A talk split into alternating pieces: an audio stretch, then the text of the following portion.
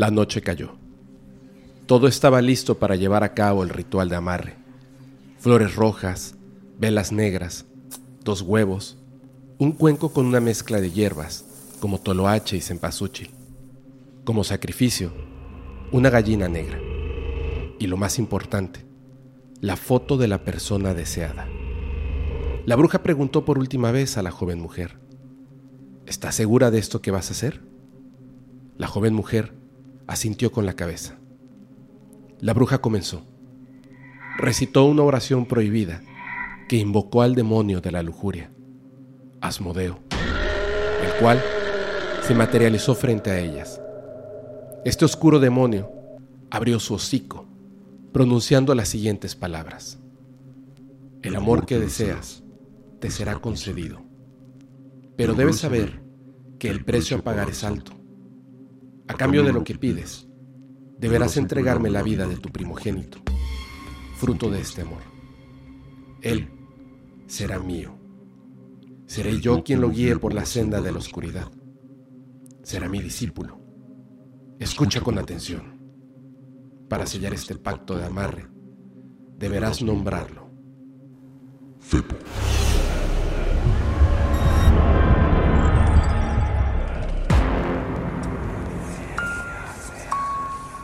El amarre. Esta historia le ocurrió a uno de mis hermanos hace ya algunos años. Su nombre es Samuel.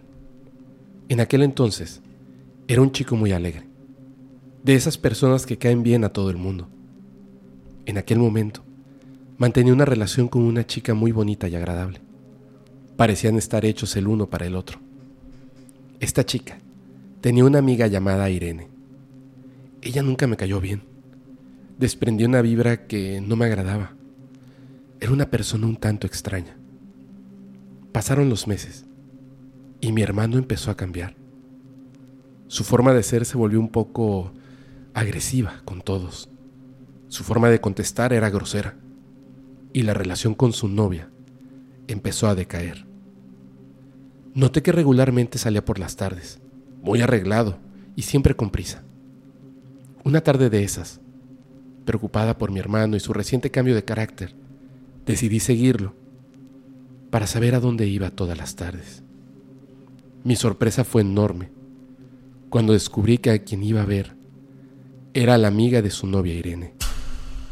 Desde lejos pude ver cómo él la abrazaba y la besaba efusivamente. De verdad, quedé atónita. Mi hermano no era así. Él jamás habría engañado a su novia. Preocupada y enojada, lo encaré al regresar a casa y le dije que lo había seguido y que ahora yo sabía toda la verdad. Se enojó muchísimo conmigo y en medio de la discusión me soltó una cachetada y me dijo que no me metiera en sus asuntos. Yo me quedé llorando y lastimada, tanto física como emocionalmente. Sabía que esto no era normal. Armada de valor, contacté a su novia y nos reunimos para platicar sobre todo esto. Ella se vio muy afectada por lo que le conté, pero me dijo que ya sospechaba algo. La mamá de su amiga, Irene, practicaba brujería y tenía sospechas de que algo había hecho contra mi hermano. Decidimos buscar ayuda de un brujo para que nos asesorara. El brujo nos dijo que mi hermano tenía un fuerte trabajo de brujería lo que se conoce como un amarre de amor. Nos instruyó para buscar un objeto que supuestamente estaría en mi casa, y de encontrarlo, tendríamos que quemarlo y rociar encima un líquido rojo que nos dio en un frasco.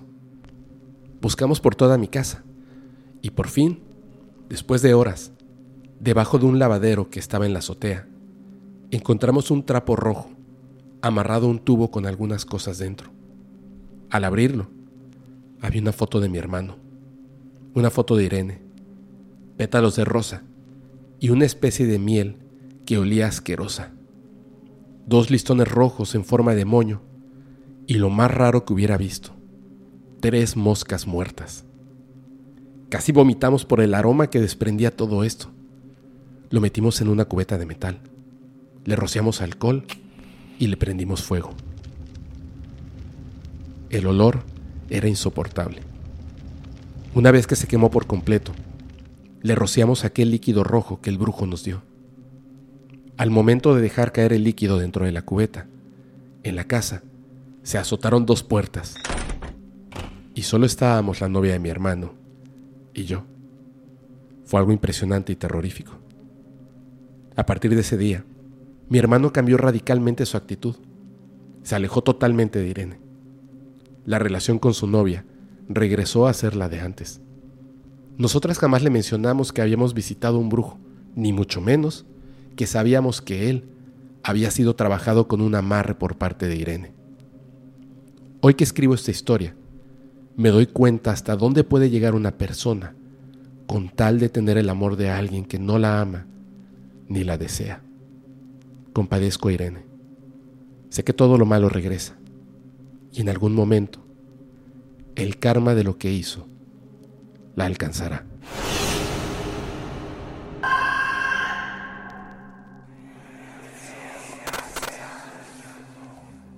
Un poderoso trabajo. Hace más de 20 años conocí a quien ahora es mi pareja por segunda vez.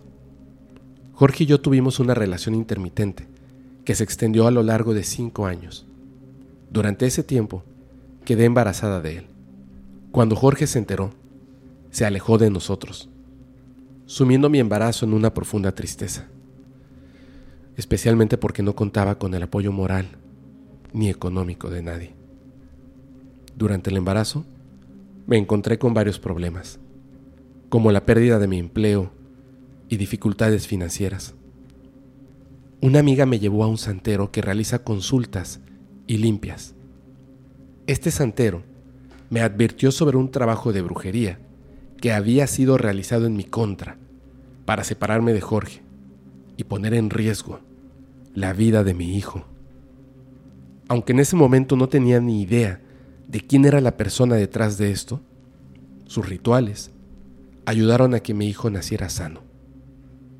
A lo largo de los años, mi hijo experimentó problemas de salud inusuales, como la aparición de perrillas en sus ojos que generaron cicatrices. A pesar de numerosas visitas a médicos, ningún tratamiento parecía funcionar. En una ocasión, una mujer desconocida se me acercó en la calle y me advirtió que tanto mi hijo como yo estábamos siendo objetos de un trabajo de brujería. Era una mujer sumamente extraña. Parecía estar en situación de calle. Su ropa estaba totalmente sucia y vestía completamente de negro. Resultó increíble porque esta mujer desconocía detalles personales de nuestra situación. Mi hijo y yo vivíamos en un pequeño apartamento en el que ocurrieron eventos extraños, como la aparición de moscas muertas que cubrían el suelo, desde la entrada hasta la cocina. Siguiendo las indicaciones de una amiga, limpié con vinagre todo lo que había en la casa para deshacernos de estas presencias perturbadoras. En otra ocasión, descubrí gusanos en el tapete de la entrada, pero solo en una sección específica. Esto me desconcertó, ya que normalmente estos insectos se dispersan por todas partes. La vida continuó, y el padre de mi hijo nos buscó y quiso conocerlo. Finalmente permití que se reuniera con él y noté que estaba en mal estado de salud, delgado y demacrado, como si una presencia oscura se cirniera sobre él.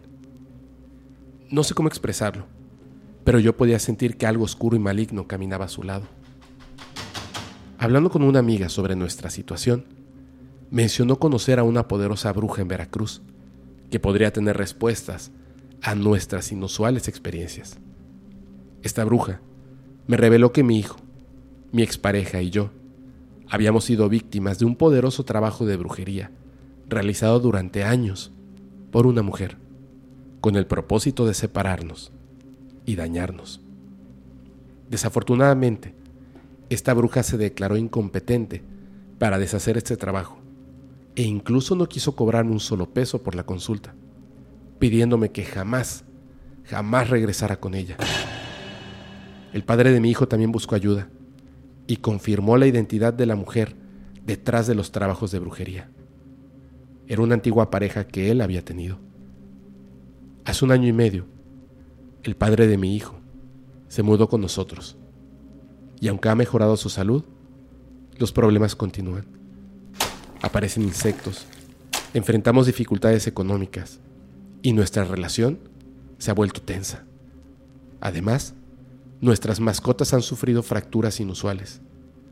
Es como si alguien que no podemos ver las dañara y las golpeara. Mis mascotas parecen siempre lucir intimidadas. No son como un perrito normal. Siempre caminan con la cabeza agachada. Y por las noches, aullan y lloran sin parar. A pesar de haber buscado ayuda de diversos santeros y expertos, nadie ha logrado eliminar por completo la influencia de esta mujer. Estamos desesperados y enfrentamos una situación cada vez más difícil. Dentro de una semana, tenemos pactado una cita con un brujo que prometió ayudarnos. Es un brujo que se encuentra sumergido en la sierra de Oaxaca. Desafortunadamente, nos vemos en la necesidad de recurrir a un brujo de magia negra. Esta es la última opción para defendernos, descendiendo a los mismos niveles oscuros que ha empleado esta mujer. Gracias.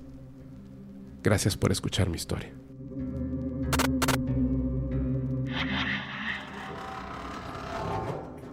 La casa embrujada.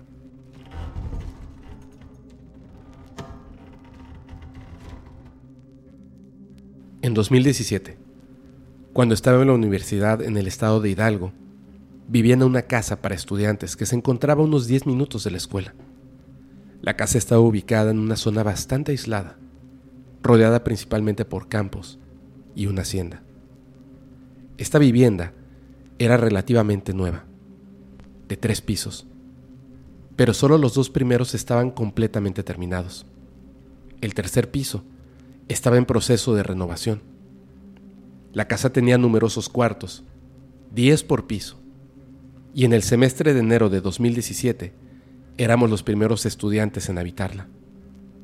Cuando llegué, ya había cinco estudiantes de medicina que llevaban una semana ahí.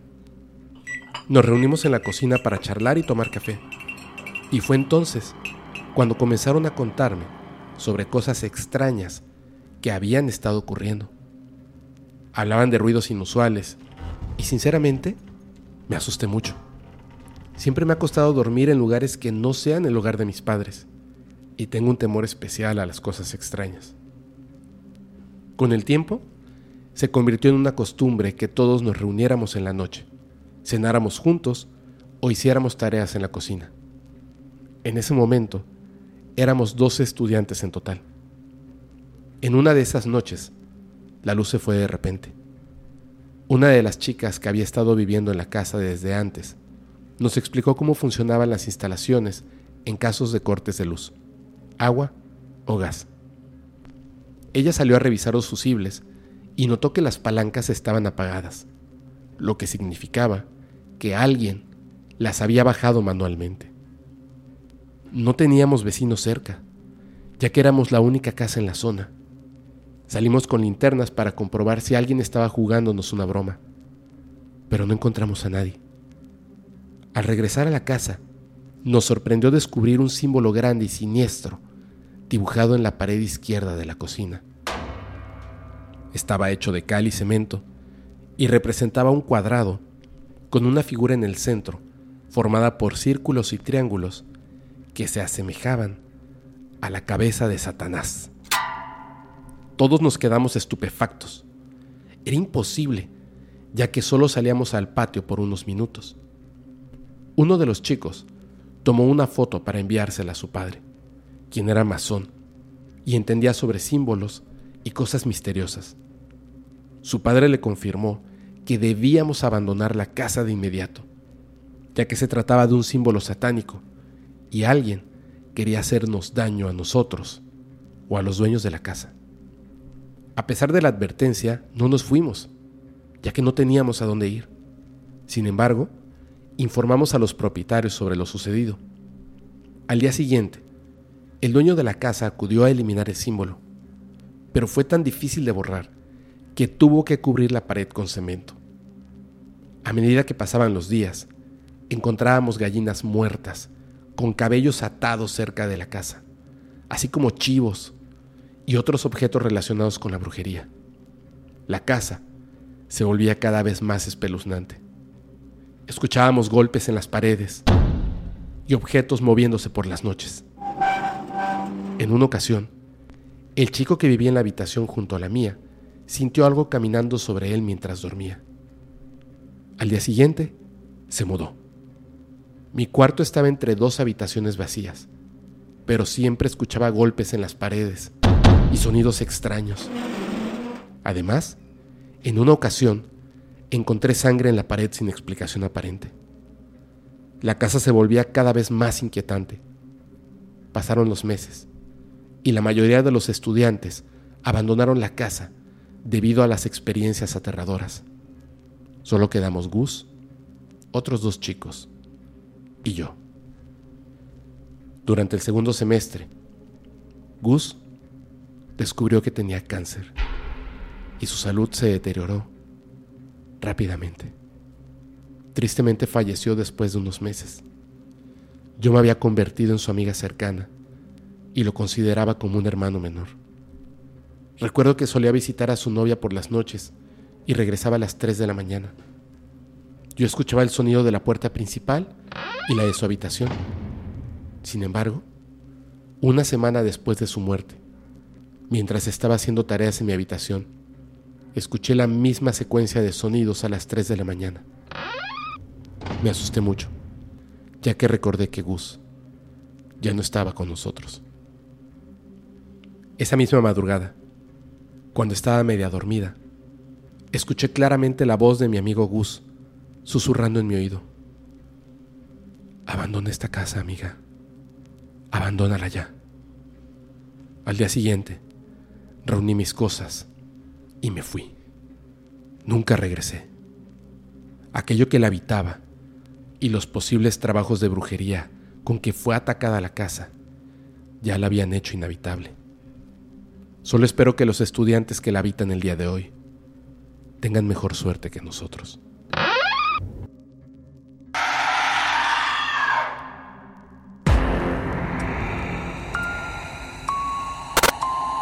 Culebras.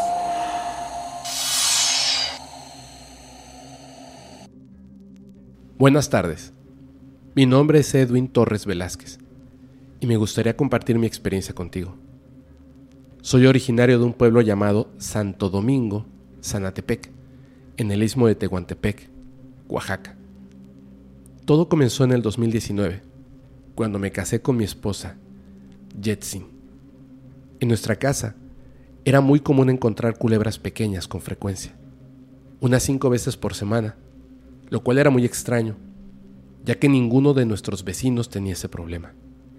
Además, notamos que desde que nos casamos, mi esposa y yo no podíamos tener intimidad, debido a un fuerte ardor en todo el cuerpo, que solo se presentaba al querer estar juntos. Y no entendíamos por qué. Así pasó un año. Un año lleno de peleas, gritos y lágrimas. Un día, mi esposa salió temprano para trabajar y yo, que era policía municipal, me quedé en casa, ya que estaba desvelado. Esa noche tuve un sueño en el que vi una culebra muerta y descompuesta en nuestro jardín. Al despertar, recordé el sueño y fui al jardín solo para encontrar la culebra muerta, tal como la había soñado. Esto me asustó, así que llamé a mi esposa y le conté lo sucedido. Al día siguiente, Fuimos a ver un brujo, pero yo no le mencioné nada de mi experiencia anterior. Quería saber si el brujo era genuino o un estafador. Solo le dije, vengo para una consulta. Nada más. El brujo me pidió que escribiera mi nombre y dirección en un papel, y luego pareció transportarse a mi casa, proporcionándome detalles precisos sobre mi hogar, vecinos y más. Fue entonces cuando me di cuenta de que el brujo era real. Me dijo que en mi casa sentía como si algo pesado se arrastrara, como el movimiento de serpientes. Continuó su trabajo y reveló que nuestra vecina nos había hecho brujería a mi esposa y a mí para separarnos. ya que ella deseaba que su hija se casara conmigo.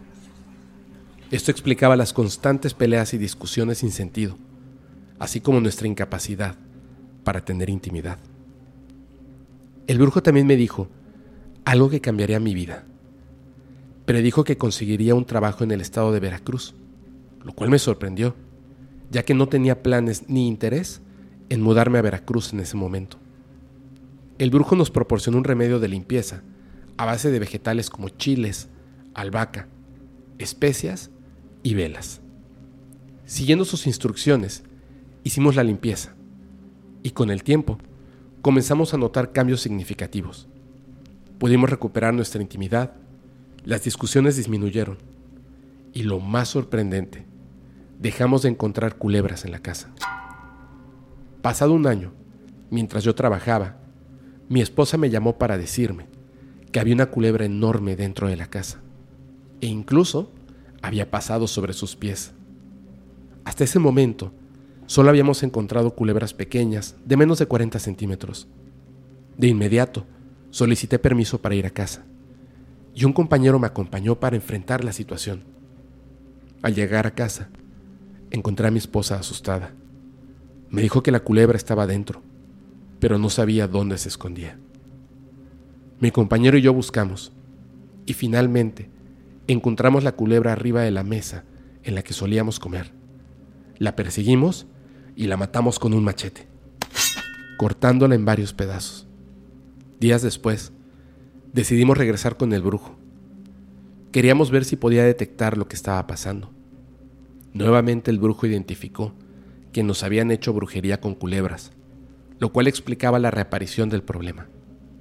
Nos proporcionó otro remedio y nos advirtió que al final de este proceso algo sucedería y que no deberíamos asustarnos. El remedio consistía en recoger toda la basura de la casa y guardarla durante una semana para luego quemarla. Así lo hicimos, y al final de la semana apareció una culebra en la puerta de nuestra casa. La maté con un machete y quemamos la basura junto con la culebra, siguiendo el consejo del brujo de no desecharla hasta que estuviera totalmente quemada, para eliminar así cualquier mal que esto pudiera contener. Desde ese momento, todo volvió a la normalidad y nunca más volvimos a encontrar culebras en nuestra casa. Hoy en día vivimos en Veracruz y las cosas han mejorado. Esta experiencia me ha demostrado que la brujería es real y que la maldad de algunas personas no tiene límites. Por desgracia, recientemente me enteré que mi vecina, quien nos hizo tanto daño, falleció. Murió debido a la mordedura de una serpiente venenosa. La lección es que el destino y la maldad a menudo regresan para ajustar cuentas.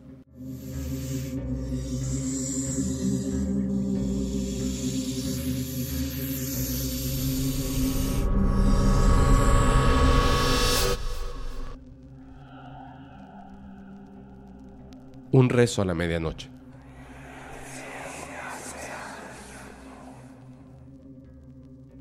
La casa en la que vivíamos durante mi infancia era muy vieja, construida de madera, con techos de láminas y suelo de tierra.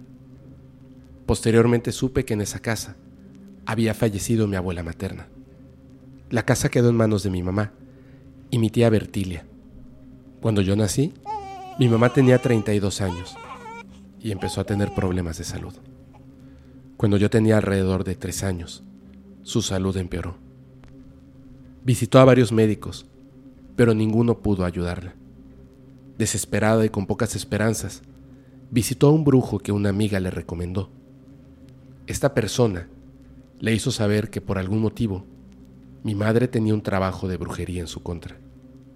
Mi madre no creyó lo que el brujo le dijo y dejó este asunto por la paz. Unos meses después, llegó mi tía Bertilia a vivir con nosotros.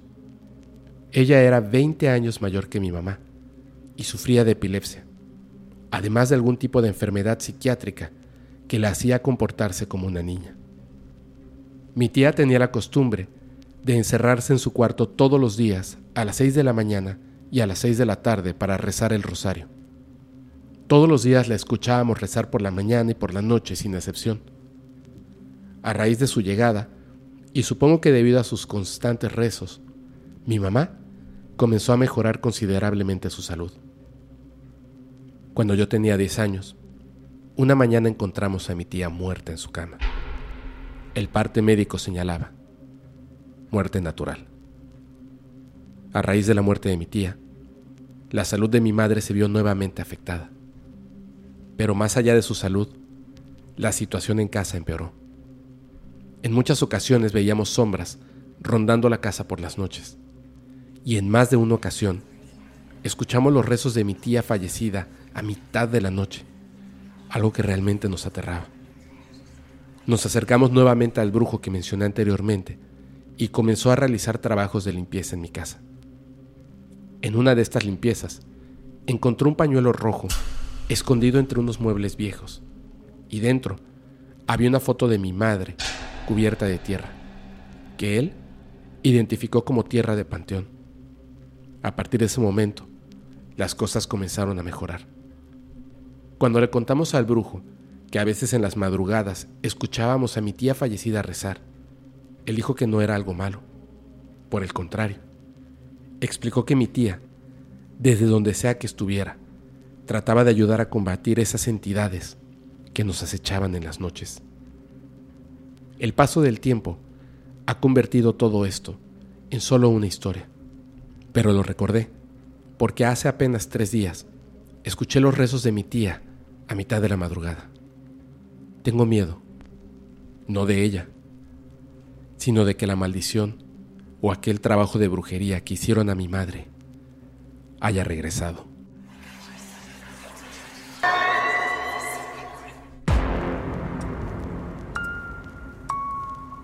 La deuda.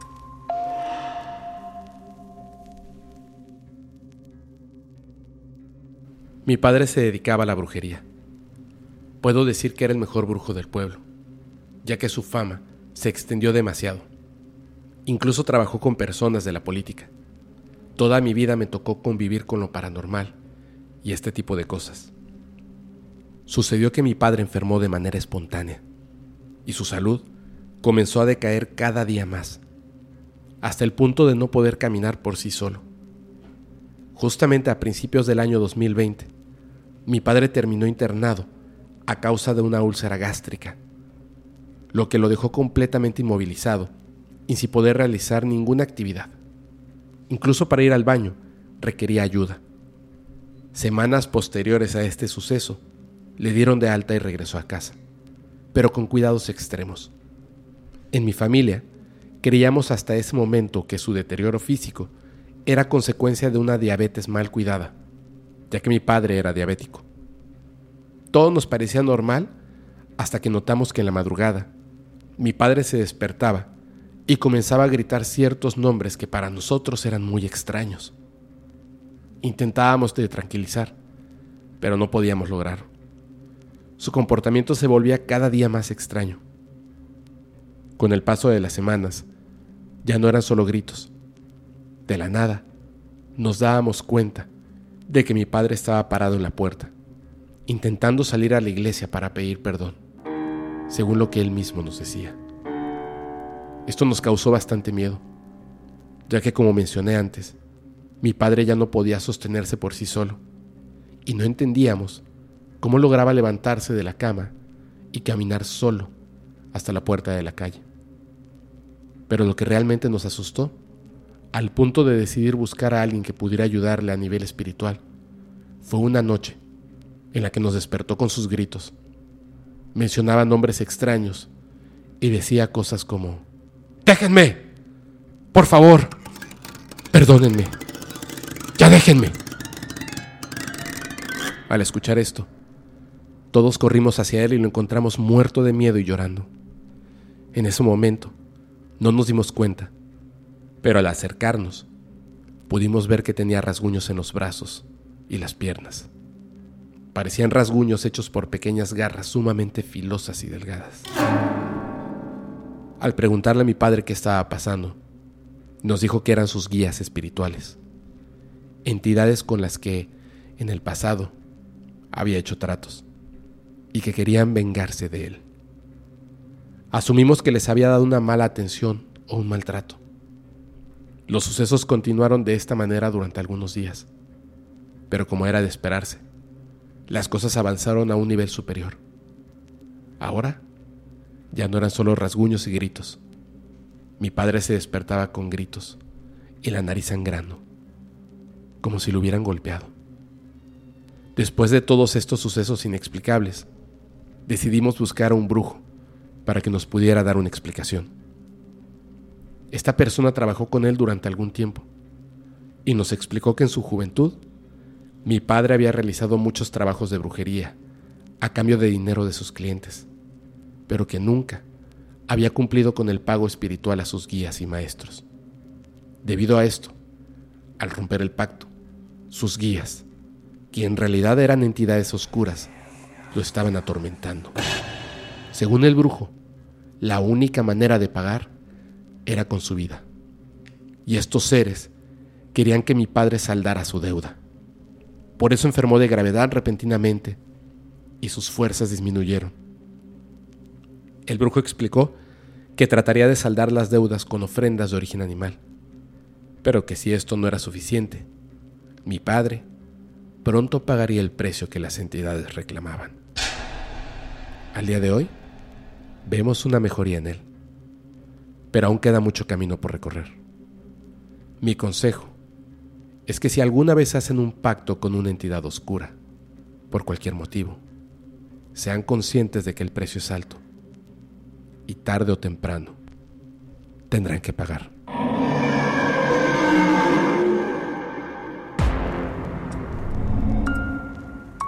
Los tres trabajos.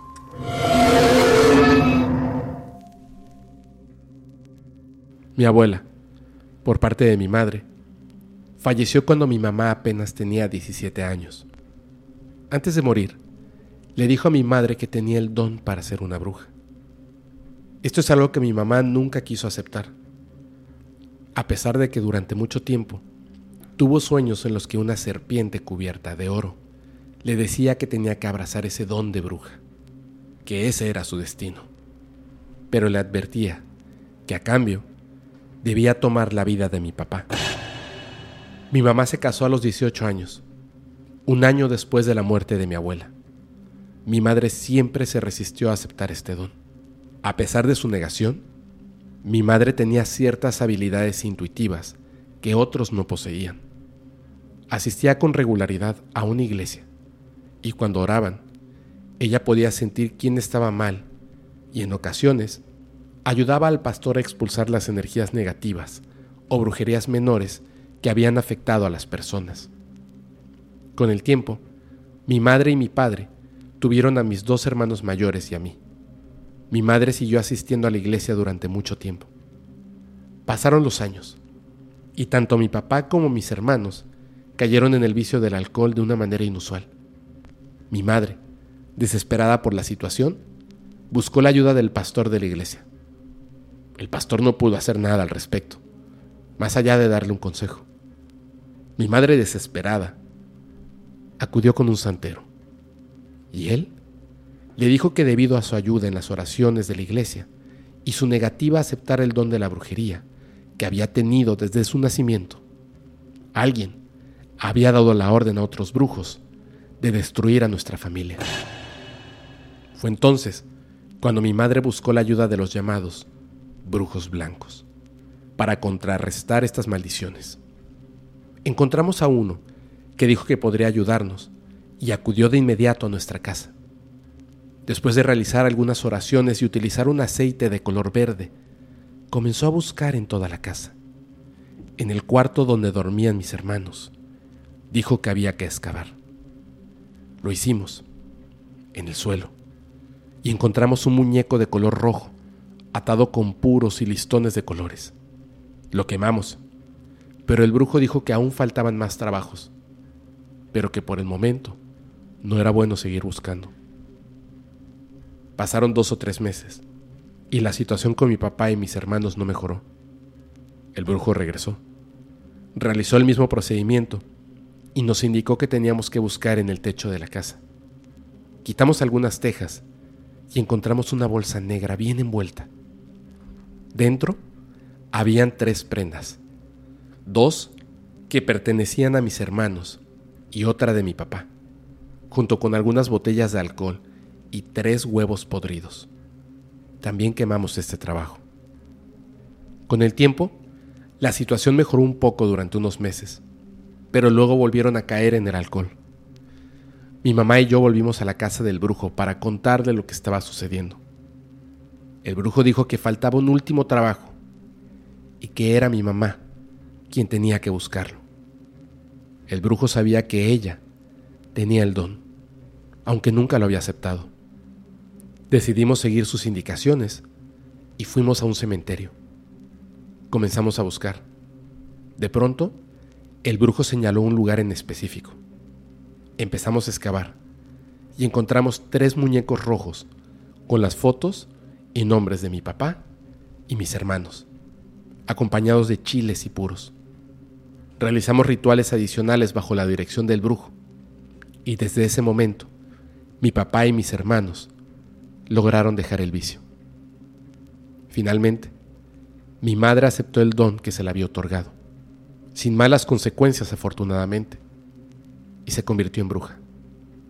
Ahora, en lugar de utilizarlo para fines negativos, trata de ayudar a personas que enfrentan problemas similares y de esta manera devolver un poco del bien a los demás.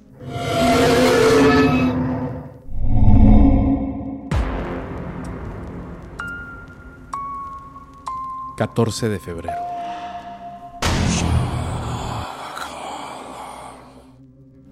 Debo empezar por confesar que me arrepiento profundamente de lo que hice. Pero como dicen por ahí, lo hecho, hecho está. Mi vida no ha sido precisamente una vida feliz. Desde muy niña, las burlas por mi físico y mi forma de ser estuvieron siempre presentes. En la secundaria, cada 14 de febrero, Veía con envidia cómo todas mis compañeras recibían regalos y propuestas de noviazgo de los jóvenes, mientras yo siempre estaba sola y sin nadie que me mostrara un poco de amor y comprensión. Los años pasaron y mi situación siempre fue la misma. Nunca tuve un novio o una pareja que me amara. Me sentía desesperada y sentimentalmente destruida entré a trabajar en una empresa que se dedica a la manufactura de accesorios para autos. Y ahí hice una amiga que sabía de mi situación. Ella se llamaba Yolanda. Meses después de trabajar ahí, entró un joven que me dejó cautivada. Era realmente guapo y atractivo. Todas las mujeres de la planta se sentían atraídas por él. Yo sabía que no tenía la menor oportunidad de atraer su atención hacia mí. Yolanda veía cómo mi mirada se perdía cada vez que él aparecía. De verdad, me tenía cautivada. Ella, con la intención de ayudarme, me dijo que si yo quería, ella podía llevarme con un brujo que hacía amarres de amor. Y así yo podría tener la oportunidad de tener a mi lado a este hombre. La verdad, yo no creía en estas cosas. Pero teniendo en cuenta mi historia de vida, ¿qué más podía perder? Accedí a ir ante el brujo. Él me pidió cosas muy específicas que tendría que conseguir para realizar el amarre. Algunas de estas cosas eran un cabello de la persona deseada, dos fotos, una mía y una de él, tres hierbas extrañas que fui a comprar al mercado de Sonora y un huevo negro. Además de esto, me pidió dos cosas más que no me es posible mencionar debido a su naturaleza. El amarre se llevó a cabo y la relación con este hombre increíblemente se me dio. Yo era la más feliz del mundo. Después de tantos años, por fin tenía lo que yo deseaba. Pero no todo es felicidad. Algo que el brujo no me dijo es que todo tiene un precio. Y yo lo tendría que pagar. Él me estaba pidiendo el sacrificio de distintos animales en ciertos momentos. Yo no acepté. Me parecía demasiado cruel. Además, yo ya tenía lo que tanto deseaba, y se me hizo fácil olvidarme del brujo y sus peticiones. Los meses pasaron y comenzaron a ocurrir cosas extrañas. En mi casa se comenzaron a escuchar ruidos extraños durante la noche. Y de repente, objetos como platos o incluso libros eran lanzados al aire. Mi tan anhelada relación con este chico comenzó a desvanecerse. Siento horrible decirlo, pero parecía que le habían quitado una venda de los ojos. En muchas ocasiones me dijo que no tenía ni idea de por qué estaba conmigo. Finalmente, me cortó y me dejó, nuevamente sola. A estas alturas, lo que más me inquietaba era la situación paranormal en la que ahora estaba sumergida. Acudí nuevamente al brujo y él, sumamente molesto, me dijo que yo no había pagado el precio acordado a las entidades que me ayudaron y que ahora reclamaban su pago tuve que hacer algunos sacrificios de origen animal y llevar a cabo varios rituales. Mi vida no volvió a ser la misma. Estas entidades, a pesar de hacer lo que el brujo me pidió, no dejan de seguirme y atormentarme. Hoy estoy más sola que nunca y me arrepiento de haber hecho aquel amarre. Pagué el precio y aún así creo que sigo en deuda por haber hecho estas cosas tan malas. Gracias por leerme.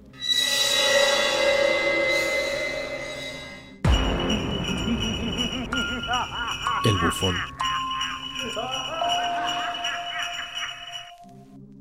Hola, esta historia es parte de lo que vivió mi padre. Actualmente vivimos en Mexicali, pero mi familia es originaria de Guadalajara, donde mi padre me cuenta que hace tiempo uno de sus hermanos solía realizar trabajos de brujería, amarres y cosas por el estilo. Cuando se mudaron de Guadalajara a Mexicali, mi tío comenzó a utilizar uno de los cuartos de la casa para sus trabajos, lo cual hizo durante un buen tiempo. Un día, mi tío comenzó a sentirse muy mal. Mis abuelos me cuentan que se puso muy pálido, sudaba frío y decía que se sentía muy débil. Mi abuela, al tener algún conocimiento sobre todo esto, hizo lo que pudo por ayudarlo hasta que se recuperó. Cuando finalmente se repuso, mi tío le dijo a mis abuelos que su malestar era producto de un ataque hecho por una bruja que intentó llevarse su alma. Después de este incidente, mi tío se alejó casi por completo de todo esto. Sin embargo, mi padre, siendo joven y curioso, un día encontró un libro que mi tío solía usar para sus trabajos. Resultó ser un libro de brujería. Mi padre me cuenta que comenzó a leerlo y se encontró con unas páginas que llamaron su atención. Estas páginas contenían instrucciones para realizar la invocación de un demonio. El libro detallaba las condiciones necesarias para llevar a cabo esta invocación.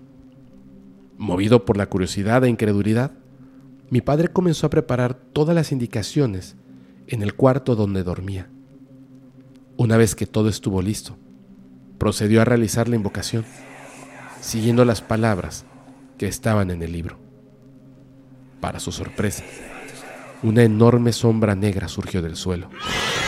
En ese momento, se asustó y solo pudo ver cómo la entidad que había invocado saltó por la ventana del cuarto y desapareció.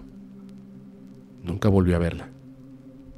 Cuando me contó esto, le pregunté cómo era la entidad con más detalle. Él describió que tenía la forma de una especie de bufón, con un sombrero adornado con cascabeles. Investigando un poco más sobre el tema, encontré testimonios similares de personas que realizaron el mismo ritual de brujería. Todos coincidían en la misma descripción de la entidad, aunque se les apareció de diferentes maneras. Mi tío no supo de esto hasta unos meses después y reprendió fuertemente a mi padre, diciéndole que realmente no tenía ni idea de lo que había hecho y que fue un gran error invocar a esa entidad. Le recomendó no volver a abrir puertas que después no supiera cómo cerrar. ¿Te cuento algo? A veces por las noches escuchamos el sonido de un cascabel.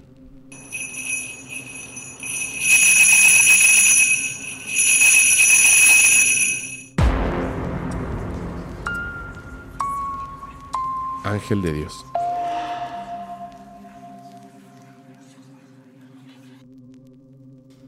Cuando era pequeña, recuerdo que mi mamá solía realizar limpias en nuestra casa. Quemaba cosas en un recipiente y luego paseaba el humo por toda la casa mientras rezaba. Cuando crecí un poco más, le pregunté por qué lo hacía y nos contó la historia. Resulta que cuando mi hermana mayor tenía siete años, tuvo un accidente. Se cayó de una cama doble y cayó directamente sobre un ventilador que no tenía protector. Es decir, estaba encendido y las aspas giraban sin una rejilla. Mi mamá relata que esto ocurrió en plena madrugada y solo escuchó un fuerte golpe. Cuando llegó al cuarto, encontró a mi hermana tirada en el suelo llorando. Cuando mi hermana se calmó, le preguntó a mi mamá por qué no la había atrapado, ya que recordaba que mi mamá la había despertado y le había ofrecido sus brazos para que saltara de la litera. Mi mamá le explicó que ella no había hecho eso, que en ningún momento entró a nuestra recámara. Desafortunadamente, mi hermana estuvo en el hospital algunos días por precaución, ya que tuvo serias contusiones, pero gracias a Dios no le pasó nada grave. Y con el paso de los días mejoró. Mientras estaban en el hospital, una enfermera se acercó a ellas para consolarlas ya que mi mamá estaba muy triste. La enfermera de pronto le dijo que no había sido un accidente, que mi hermana había pisado algo que no debía. Al parecer, esta enfermera sabía de brujería o algo similar, ya que pudo percibir que mi hermana estaba afectada por algo malévolo. Le comentó a mi mamá que una vecina había lanzado una especie de brujería contra nuestra casa, dirigida a mi mamá, pero mi hermana había pisado el hechizo sin darse cuenta. La enfermera describió a esta vecina y efectivamente coincidía con la descripción de nuestra vecina de enfrente, quien era muy envidiosa. De toda la calle, a mi mamá le iba mejor económicamente debido a su profesión y estudios, lo que despertaba la envidia de esta señora. Mi mamá, enfurecida, le preguntó a la enfermera qué podría hacer para que el hechizo se revirtiera. La enfermera le respondió que no se preocupara, que no era necesario hacer nada, ya que la vecina se había metido con un ángel de Dios, es decir, un niño, y que la maldición se revertiría sola con la persona a la que la vecina más amara. Dos semanas después, el esposo de esta vecina falleció inesperadamente y de forma trágica. Todo aquello malo que una persona hace, tarde o temprano, se le regresa.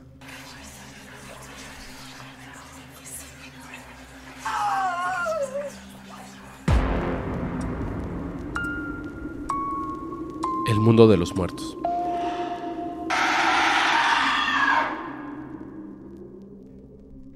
Hola, mi nombre es Brian y quiero compartirte mi historia.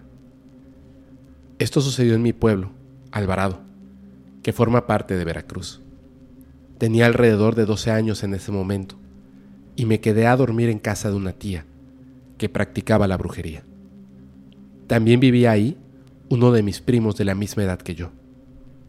Ella nos dijo que como solo había un cuarto desocupado, podríamos dormir en la sala, ya que ningún otro cuarto estaba disponible, a pesar de que yo había visto un cuarto vacío en el pasillo, que además no tenía puerta.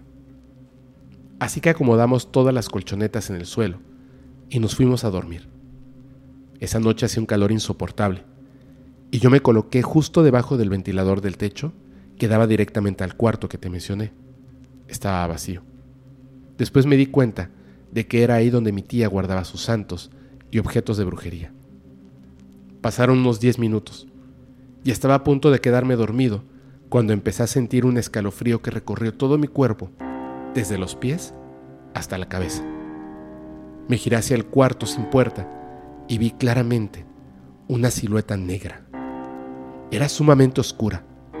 Solo alcancé a ver que sus ojos brillaban como los de un gato, iluminadas solo por las veladoras y la luz de la luna que entraba por las ventanas. En ese momento, quise cubrirme por completo, pero me di cuenta de que mi cuerpo no respondía y no podía mover la cabeza. Me quedé mirando forzadamente como si esa cosa así lo deseara. En un momento, la presencia comenzó a avanzar hacia mí. Yo no podía emitir ni un solo sonido ni moverme. El terror inundó mi ser. Entonces, mi tía salió de su cuarto en ese momento y gritó, ¡Ey! ¡Ey! Él no. Y como por arte de magia, la presencia desapareció. Mi tía se acercó a mí sin dar explicaciones sobre lo que había ocurrido y me dijo que no debía contar nada, especialmente a mi abuelo. Después de eso, logré dormirme. Por la mañana, como cualquier niño curioso, le conté a mi primo lo que había sucedido. Él simplemente dijo, Ah, era ella. Ya he pasado por lo mismo que tú. Lo dijo con total normalidad, como si fuera algo común para él. Unos días después, mi tía volvió a hablar conmigo y me preguntó si había vuelto a ver algo. Le respondí que no, que desde aquel día todo era normal. Ella me miró misteriosamente y me dijo que yo tenía un don y que si quería, en unos años podía enseñarme a trabajar en el mundo de los muertos. Me quedé asombrado ante su afirmación. Mi tía solo me acarició el cabello y dijo, no te preocupes, mi niño. Aunque yo no te enseñe, tu destino es descubrir estos secretos.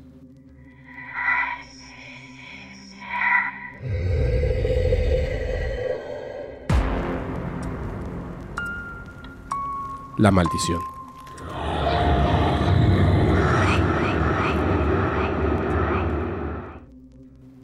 Hace ya algunos años, nos dimos cuenta de que una de mis tías, hermana de mi papá, estaba practicando la brujería.